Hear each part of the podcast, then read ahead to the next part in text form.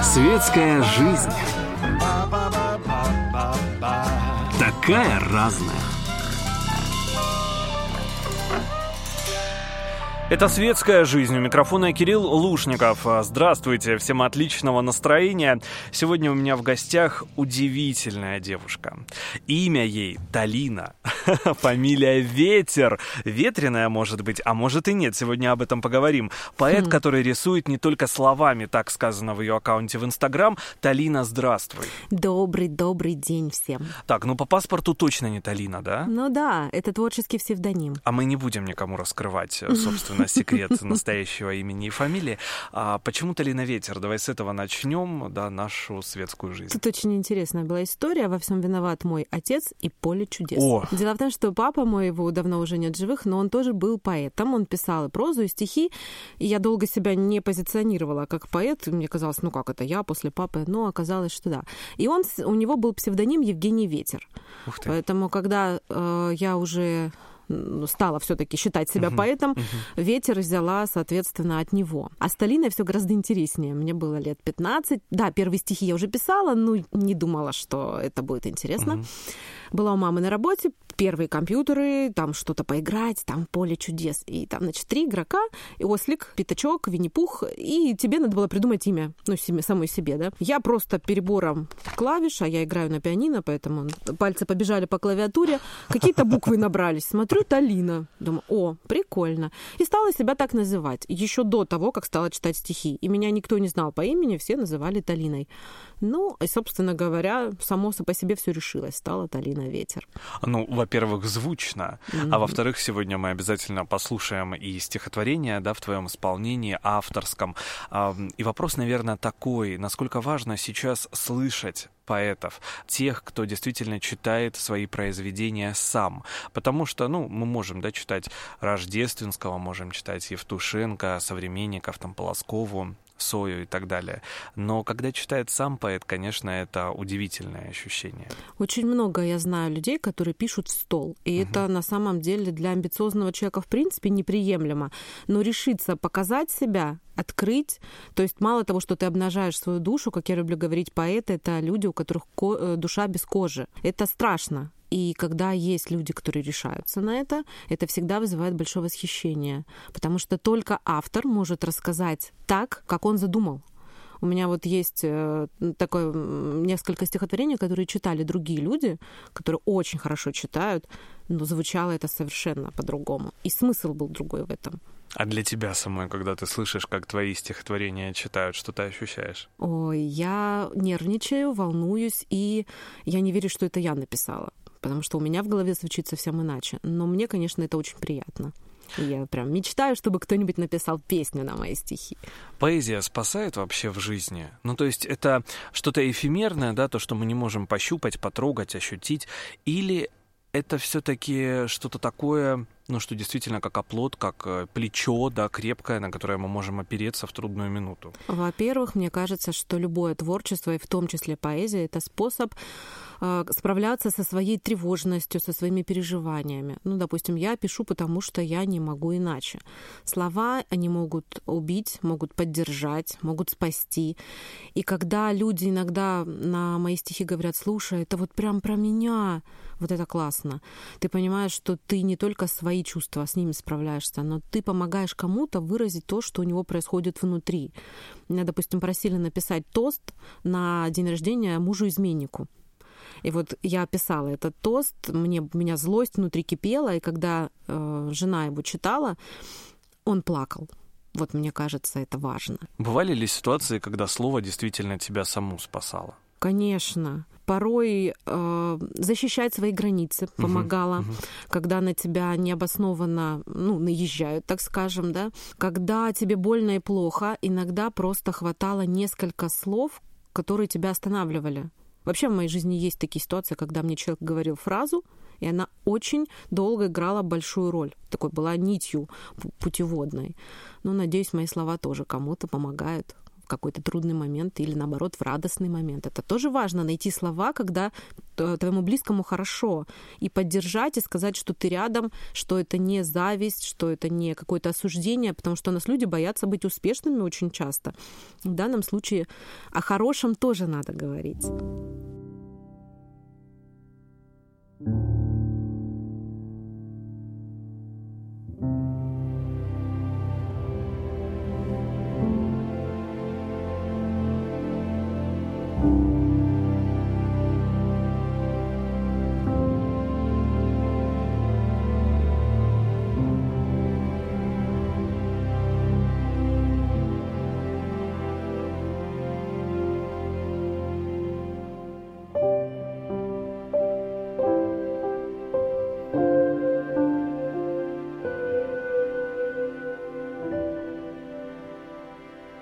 Вечер мой в четыре строчки.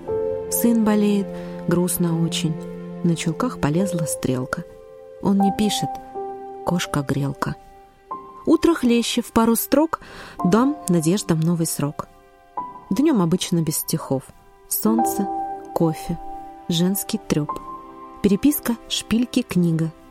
Жизнь не лирика, а рифма. Это была Талина Ветер, «Светская жизнь». Мы продолжаем, говорим о поэзии, читаем, конечно же, стихотворения. Многие, а, мне кажется, не умеют обращаться словом. Ведь слово это не просто, да, как мы уже сказали, плечо, да, в нужный момент. Это еще и оружие, действительно. Это такое величайшее оружие. И с любым оружием, понятно, надо обращаться умеючи. И слово, как мне кажется, это та наука, которой нельзя в сжатые сроки овладеть. Э, знаешь, как, допустим, Однозначно. профессии, да, и так далее, и так далее. То есть ее нужно изучать, эту науку. Как ты изучаешь слово в своей жизни? Моя мечта с детства была быть журналистом. Да, поэтому сегодня я исполняю две своих мечты. Безусловно, я всегда интересовалась литературой, я читала. И это первый способ, наверное, овладевать словом. Без э, чтения, без чтения хорошей литературы, ну, это невозможно. Я очень люблю смотреть театральные постановки, например, и советую всегда всем, когда куда-то идем в музей, у меня есть сын, подросток, и мы часто с ним посещаем культурные мероприятия разные, от рок-концертов до выставок там Э, наших местных художников или каких-то приезжих выставки и так далее. Когда бы мы ни ходили, это экскурсия по городу, выставка, фильм, театр, я всегда выхожу и начинаем с ним обсуждать. И в том числе интересно, как э, люди воспринимают одну и ту же картинку или одно и то же событие. Но именно обсуждение порой раскрывает более полный, более интересно вот смысл того, что мы увидели, обсудили. То есть это вот посещение каких-то новых для себя, непривычных непривычных или неизвестных э, мест или событий. Потом, конечно, я занимаюсь и с тренером. Это было для меня таким интересным опытом. Мы занимались чисто девочками в женском круге. Есть замечательные тренеры у нас в городе в том числе. И ходила на встречи всевозможных языковых каких-то клубов. Здорово. Это, это вот, ну, без этого не получается. Но мне это интересно самой uh-huh. по себе. И плюс изучаю э, Э, слушаю, смотрю людей, наблюдаю, слушаю дикторов. Но мне нравится именно советская школа, старая, когда это красивая, чистая речь. Вот, например, там театр студия слова. У них всегда очень чистые тексты, да, и, соответственно, спектакли все наполнены несколько иным смыслом. А у нас много разных театральных студий, которые неизвестны. И на них тоже стоит сходить, послушать э, их язык. Ну, вот таким образом чаще всего. Да, такой манифест чистого искусства, когда да. это делается ради искусства. Да. да, не ради там прибыли или ради а, хорошего словца, да, доброго в адрес угу. твой, а вот ради того, просто что потому, ты просто ты не пишешь, потому что ты да. не можешь не писать. Да, да. Снизить градус теплоты и громкость чувств, душить слезами до хрипоты и слышать ломающихся мечт хруст ревновать совсем не своих мужчин и повод для ревности им же давать. Раздраженно с нетерпением ждать, чтоб он остыл, и потом от его равнодушия умирать. Стать цинником до глубины всех чувств но верить в единорогов по ночам. Я одиночества не боюсь, я научилась надрывом голоса в тишине молчать. Есть счастье в этой свободе мыслей и дел — я стала той, кем являюсь, кто бы там что ни хотел. нет в мире горестей и черноты больней, страшней, чем все уголки моей души.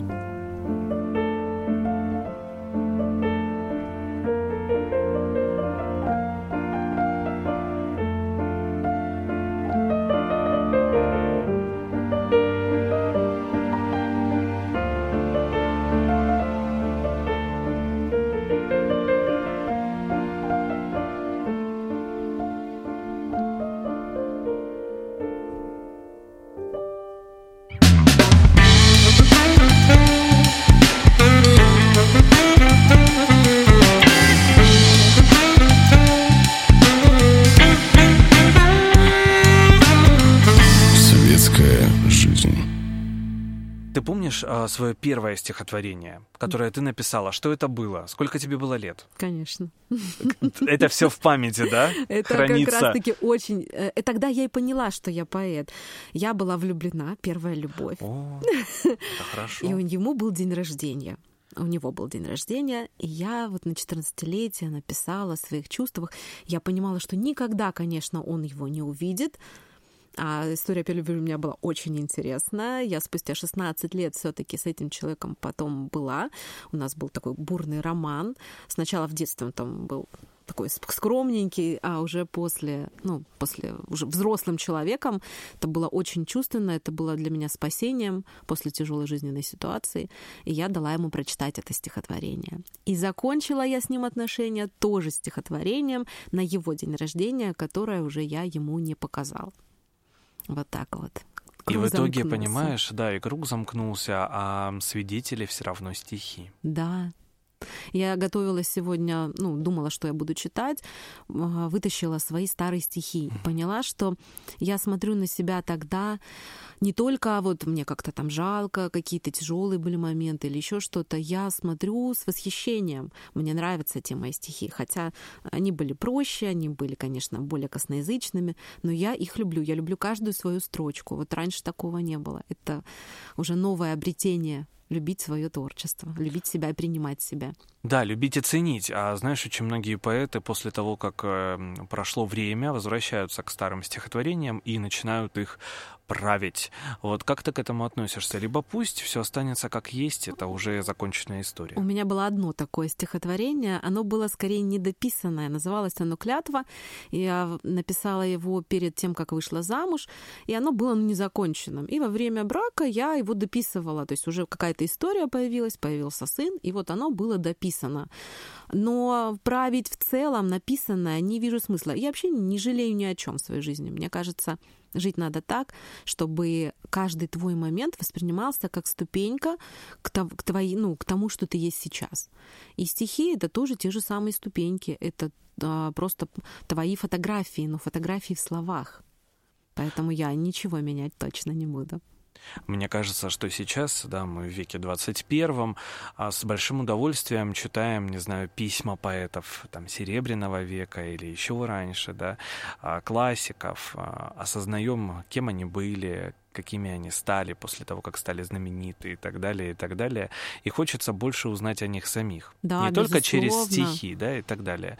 А как ты думаешь, нужно ли сегодня каждому творческому человеку, а может быть и не творческому, вести дневники? Стихи — это те же дневники. Мы да. все это прекрасно понимаем, потому что каждое стихотворение — это отражение самого поэта, а вот дневники в прозе. Я думаю, что сейчас соцсети нам очень заменяют дневники. С точки зрения психологии, да, считается, что все-таки дневник это очень полезная вещь. Дневник благодарности, дневник просто рассказывающий о событиях. А, я, допустим, люблю очень читать автобиографии. Это очень интересная история. И кто, как не ты сам, про себя можешь лучше рассказать. Но я дневник не веду, кроме своих стихов. А вот по поводу того, что ты чуть раньше сказал, а, что мы читаем, да, классиков и хотим о них что-то узнать, у меня настольная книга сейчас на кухне, вот я утром встаю, у меня есть ритуал, я наливаю себе кофе, смотрю в окошко на восход и читаю книгу. И вот сейчас у меня на столе лежит книга «Парнас». Это второе уже было издание, когда в начале 20 века группа э, литераторов собралась и написала э, подражание великим. Они взяли несколько историй, да, и э, их обыграли, именно переписали их с точки зрения, как бы их написали классики. Ну, например, «Жил-был у бабушки серенький козлик». И вот как бы это стихотворение написал Гёте, Шекспир, Пушкин, Ахматова. Они рассказывают о манере автора. Это не карикатура, хотя вызывало много споров э, угу. это издание, но я его просто вот обожаю. Я уже его почти закончила, и мне страшно, что же мне взять новое взамен. Таким образом, я узнаю и речь автора, то есть я узнаю как стиль э, непосредственно да, поэта, и в то же время я понимаю, как можно одну и ту же тему обыгрывать словами совершенно по-разному. Это вот вообще уникальная вещь, поэтому я думаю, что если ты творческий человек, ты в любом случае что-то читаешь. И когда ты читаешь таких вот э, людей, на которых можно равняться, это очень полезно, прежде всего, для развития как автора. Но и плюс это просто интересно. Это действительно любопытно. Недавно полемизировал а, со своим знакомым по поводу того, что а, в России мало поэтов ну, была такая фраза сказана, я, ну, абсолютно не согласен, их много. Не согласна, конечно, да. Их просто очень много. Кризис, наверное, не в поэтах, а кризис в читателях. Вот читателей не так много, как хотелось бы, даже в сравнении там 30-40 лет назад. Да, согласна. Я помню, находила дневник мамы, и у нее там, значит, написано, она написала про свою подругу. Представляешь, там, ну пусть будет там Аделя, да? Аделя не читает книг. Она не знает, кто автор этого стихотворения. И я с таким благоговением относилась просто к маме. Мне казалось, что вот там такое поколение, которое действительно много читало. Сейчас сложно. Э, сложно бывает. Э, все говорят, зачем, кому это нужно. И, ну, допустим, ты как автор прекрасно знаешь, сколько стоит издать, допустим, книгу, она не окупается с точки зрения материальных порой каких-то затрат, потому что это не столько, не настолько сейчас э, такая вот модная тема, которую стоит покупать. Это не коучи, мы, да, мы там не какие-то, не даем советы, как правильно жить, мы просто пишем о чувствах. Не всегда кажется это нужным. Но я думаю, что мы дождемся своих читателей. Самое главное, когда, вот я же говорю, кто-то один даже тебе скажет, что слушай, это вот прямо они мне в душу запали эти слова. Вот это, это стоит. Это, знаешь, просто нам нужно всем а, поэтам России зарегистрироваться в ТикТоке да, и читать да. стихи.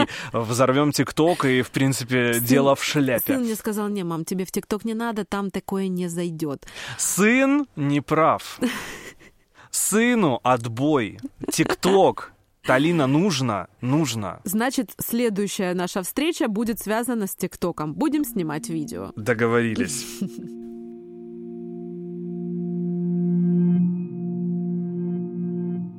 Я знаю, что случится в недалеком будущем.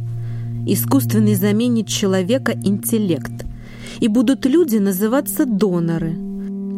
Телесные носители тех, в ком душ технически и нет – Порабощен сначала будет вид людей ленивых, богатых, самодовольных и успешных лиц, тех, у кого и умный дом, и умный холодильник, и самый модный телефон, еще вживленный в руку чип. Потом возьмут в работу блогеров и понторезов, что по шаблонам лидерским живут.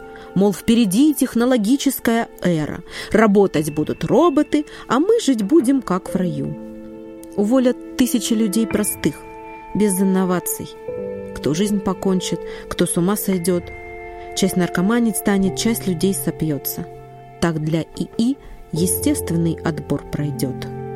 Наступит эра новая, вне человека, где центром жизни будет алгоритм нулей и единиц. ИИ решит, не будь людей и сможет жить планета, и уничтожит создавших его самоубийц.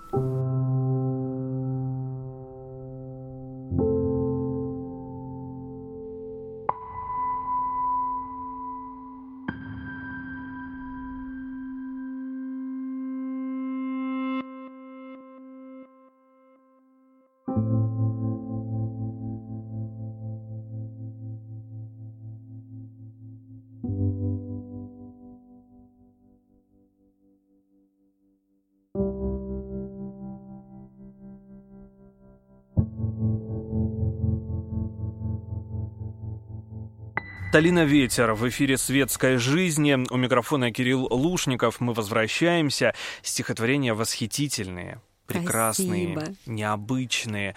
Как ты находила себя в этих стихах? Просто записала слова. Я не могу сказать, что они у меня звучат в голове, Мгм. но бывает, я сажусь, открываю Инстаграм, например, все-таки основная моя площадка это Инстаграм, у меня даже нет полностью нигде в другом формате записанных всех стихов. Сын собирает периодически, конечно, их, но я их все равно в основном там. Сын прощен. Правильно делает, что собирает. Так, А, Да, а, я просто бывает открываю Инстаграм, беру какую-то фотографию, которая мне нравится, хочу ее выложить и начинаю писать. Вообще, первое, хочу сказать благодарность своей когда-то очень близкой подруге. Лика, привет, если услышишь. Она просто однажды взяла мои стихи, которые я записывала в своем дневнике, и переписала в тетрадку. И с этого началась я как поэт, вот именно осознанный. Я поняла, что да, у меня действительно есть стихи, и там были строчки, что я не поэт, я только лишь учусь, рукой не смело чувства рифмовать. Полсотни за 15 лет, полсотни, но их некому читать. И вот она из-за этого собрала их в одну тетрадку, и вот так началась, ну, история, наверное, меня как поэта. Так вот я нашлась. И сейчас я просто... Меня, у меня стихи везде. Они у меня на черновиках в рабочих документах, они у меня на каких-то листочках, они у меня в телефоне, в сумке, дома, везде. То есть это просто бывает, пришла мысль, бегу где-то там с какого-то события, так, включила диктофон или сама себе на другой телефон отправила сообщение. Они везде, слова повсюду. Это образы, это чувства, это эмоции, это какие-то реакции, они везде. а во имя чего? Во имя любви. Это все о чувствах. Это все о том, чего не хватает или хочется, или чего много. В основном стихи, конечно, грустные. Ну, хотя так посмотрела, есть и очень даже такие теплые, нежные. Мне бы очень хотелось одно такое прям очень-очень нежное тоже прочитать.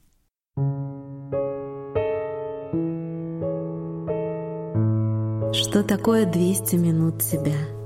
Встреча, поцелуи, кофе, голодная кошка, в руке рука, обнаженные плечи, тело в огне, выдохи, вздохи, улыбка, ветер, дым сигареты, лента дороги, песни, слова, шаги, освещенные лунным светом, целая жизнь, 200 минут тебя.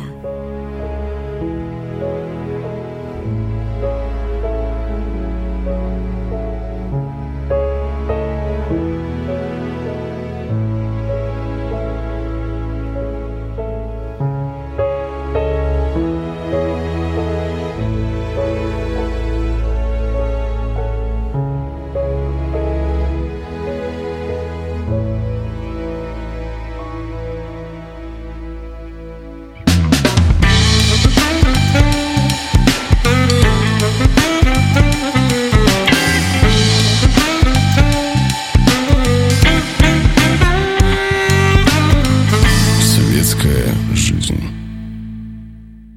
говоришь, что все творчество во имя любви. Ну а чем еще живет современный поэт? На твой взгляд, чем Я- ты еще занимаешься? Я государственный служащий. Все серьезно. Да. Ладно, вопросов других больше не будет. Тогда что интересует современных поэтов? Какие еще темы? Мне кажется, вообще современный поэт, современный человек — это человек, прежде всего, с активной позицией. Я очень нетерпеливо отношусь порой к людям, когда я вижу, что у него очень узкое мышление, дом, работа, дом, работа и все. У меня свободного времени нет. То есть все мое время, оно проходит в каких-то событиях, мероприятиях. Вечеров свободных, ну, действительно не хватает. И иногда даже бывает просто заболею, чтобы полежать. То есть организм говорит, так, остановись, но мне кажется, а, я столько времени теряю. Конечно, это реакция на те процессы, которые происходят в мире. А, Ну, мы не будем говорить про политику, безусловно, хотя это тоже задевает. И все равно ты реагируешь. Ты не можешь быть равнодушным к тому, что происходит. Изучаю, интересно мне абсолютно все. От экологии до, э, допустим, каких-то до строительства. Архитектура города. Я вот сейчас безумно полюбила Ставрополь. И понимаю, что я иду по улицам, и я просто безумно влюблена в каждое здание. Я интересуюсь историей. Я сыну готовлю каждый раз на день рождения квесты по Ставрополю, потому что мне хочется, чтобы они запомнили. Классный подарок. Поискали. Да, в этом году было очень холодно, снег в лицо, ребята идут, э, проходят, думала, они меня убьют. Нет, все хорошо, им понравилось. Я всегда стараюсь как-то найти что-то в городе, что-то новое, показать какую-то новую сторону. Вообще, очень интересна мне тема Великой Отечественной войны.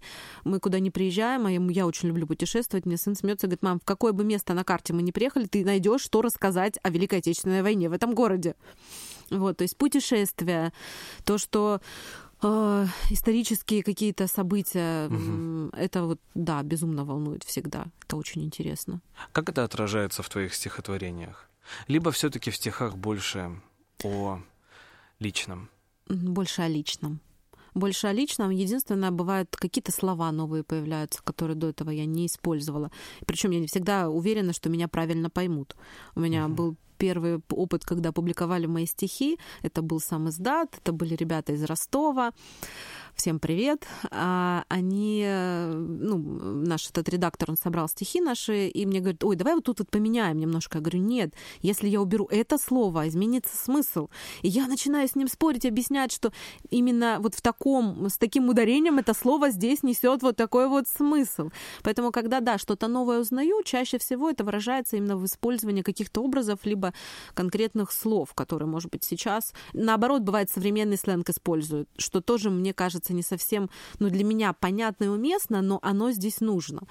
Но вообще, конечно, больше о личном, больше о чувствах, и о том, что мы все не позволяем себе порой переживать какую-то боль. Ты говоришь о сленге. Ну постой, о боже, если мы сейчас возьмем рэп-индустрию, а это ведь тоже стихи, стихи да, и очень часто да. бывают хороши, но максимальное количество обсценной лексики, матов присутствует постоянно уже на протяжении последних, наверное, лет 10-15. Что происходит? Чего так хочется мата в эти стихи добавлять? Мне кажется, люди не совсем владеют словом, потому что порой просто не хватает э, приемов для того, чтобы показать свою мысль, выразить да, ее максимально ярко. Нам же как, поэзия и вообще творчество — это всегда на пиках. Мы не пишем о спокойном. А, опять же, есть у меня такие строчки, что счастливые стихов не пишут.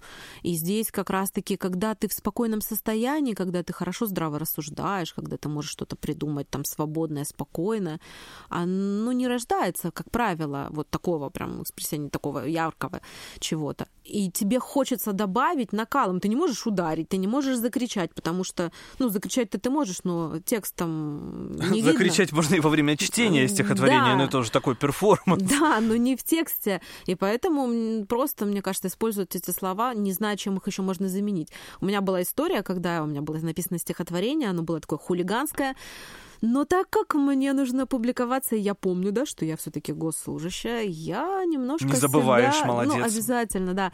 Я себя так сдерживала, и мне пришлось заменить фразу, которая там была, на более нейтральную. И вот у меня два варианта этой строчки в стихотворении. Одну я могу позволить себе прочитать в узком кругу, а, как сказки Пушкина, да, есть для широких, для широких масс, а есть те, которые знают все остальные. Так и, э, ну, приходится порой, да, сдерживаться иногда. Хочется добавить эдакое?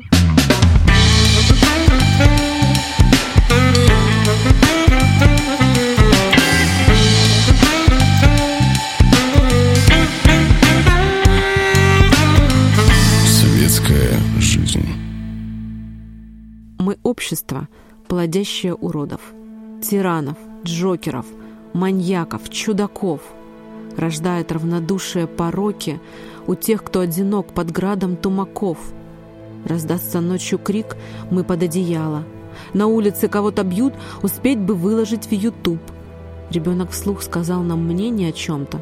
Мы по рукам, мол, поговори еще мне тут. Я жизнь люблю за истинную справедливость. Посеешь равнодушие, пожнешь беду. И пусть я битой буду по дороге, но точно знаю, куда, зачем и почему иду. Талина Ветер сегодня в гостях светской жизни. А, время неумолимо несется в нашем эфире, а хочется остановить, послушать еще больше стихотворений. 8 а, марта близится, да, прекрасный женский день. Нельзя, конечно, забывать об истинном да, значении этого да. праздника, когда Совершенно женщины не связанном с цветами. боролись за свои права, за свою жизнь, за свой ответ, который они несут и хотят нести в эту жизнь. И, конечно, о женщинах хочется тоже с тобой поговорить. Женщина-поэт. Как ей сейчас живется? Прекрасно живется. На самом деле, когда ты сам понимаешь, чего ты хочешь, и оцениваешь себя здраво, я думаю, проблемы нет. Я читала, ой, расскажу одну интересную историю. Давай. Значит, э, человек, который заставил меня, так скажем, показать свои стихи, перестать писать стол, Роман Яковлев, значит, он привез ростовских ребят, мы первый раз читали, и читали мы в рок-клубе там отдельно была комната, мы собрались. Я была впервые на таком вообще мероприятии. Я совершенно себя не воспринимала как достойный поэт, который может составить конкуренцию. Ребята ростовские читали стихи такие с психоделической музыкой. Я была просто в шоке. Я там тряслась, прочитала первые свои стихи. И когда в следующий раз Рома приехал и пригласил меня тоже, опять же, поучаствовать в поэтическом вечере, я подготовилась. У меня были, значит, э, короткие шортики, такая вот э, распущенный волос, волосы, я рыжая, соответственно, все такое яркое. А, это был рок-бар. Мы пришли, я позвала подруг с собой в качестве поддержки. И получилось так, что мы читали с ним вдвоем. У него есть поэзия, она совершенно не похожа на мою, она вот, ну, особенная. А, и музыка у него под стихи особенная. У меня такая все романтичная, как я люблю называть, розовые сопли. Ну, в общем, все вот так вот э, весело или грустно. Каждый решит. Да, да зах... значит, заходим мы в клуб и понимаем, что в этот вечер там еще какое-то потом музыкальный, э, музыкальное продолжение. Сидят такие вот э, взрослые мужчины, байкеры в косухах, длинноволосые, в тяжелых сапогах, то есть стоят там байки на входе. И я такая девочка-припевочка.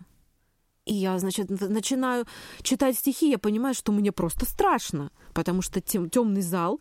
И, и дядьки. И дядьки, да. И там фраза «все неизбежно возвращаются ко мне», и такой э, голос из зала «а я бы и не уходил».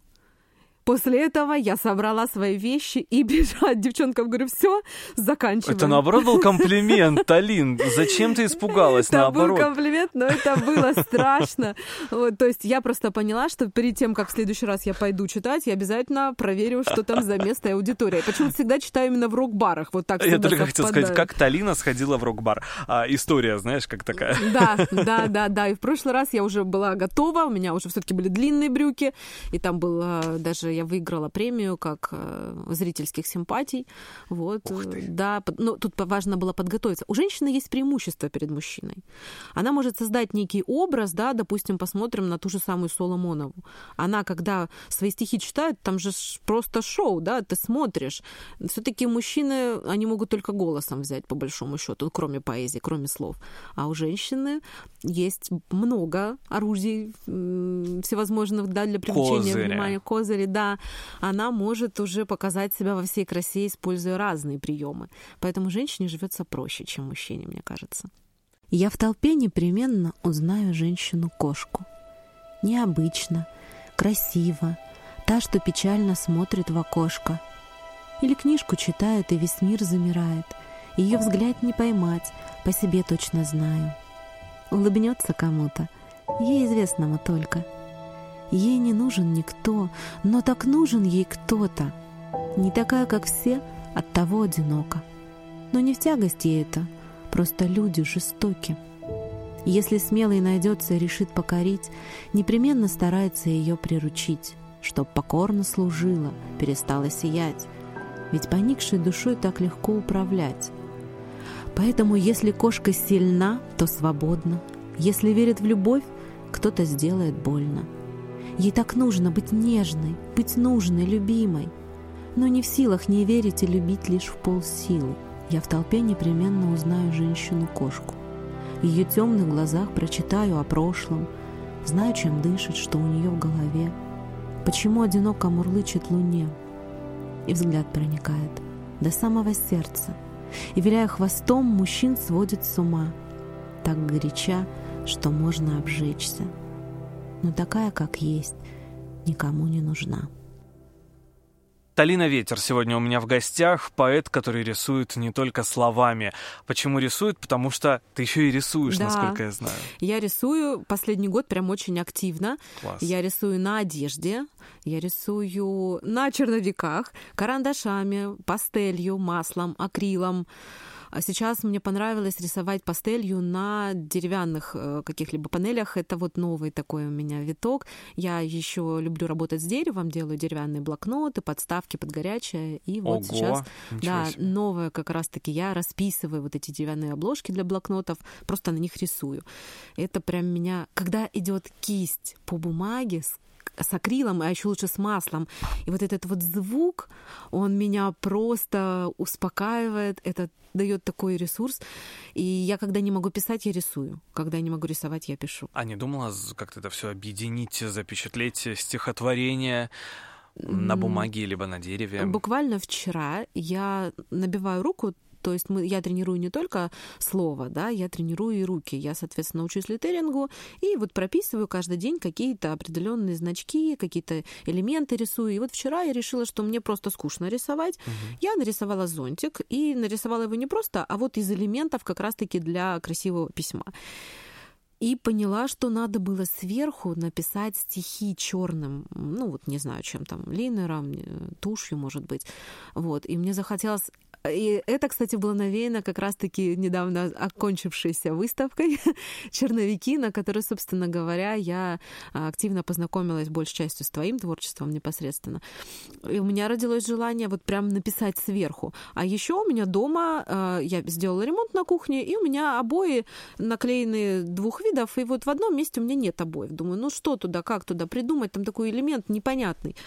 И я просто расписала стену. Там просто есть рисунки и стихи. Так что да, я совмещаю. Идеально. Mm-hmm. Расписать стихотворениями комнату.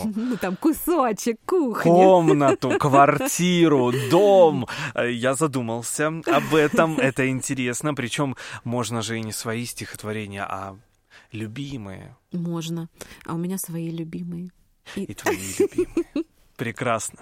Друзья, Талина Ветер сегодня была в гостях светской жизни. Огромное тебе спасибо, успехов, спасибо, больше стихотворений, взаимно. больше ощущений положительных. Да.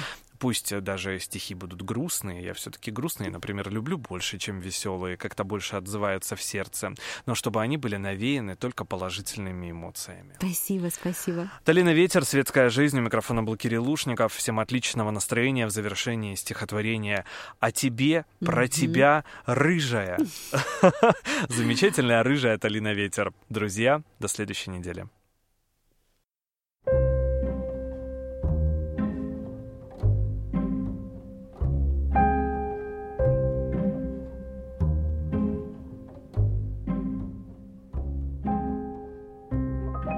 Я как привет от солнца. Коварный взгляд, тяжелые стихи. Я глупая наивная девчонка.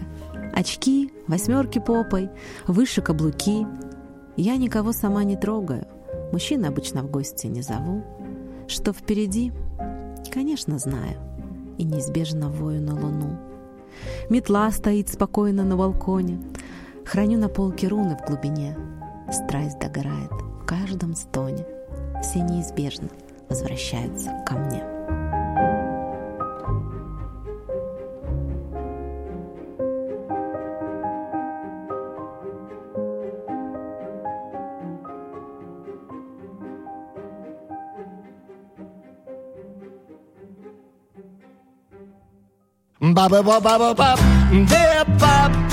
Светская жизнь такая разная.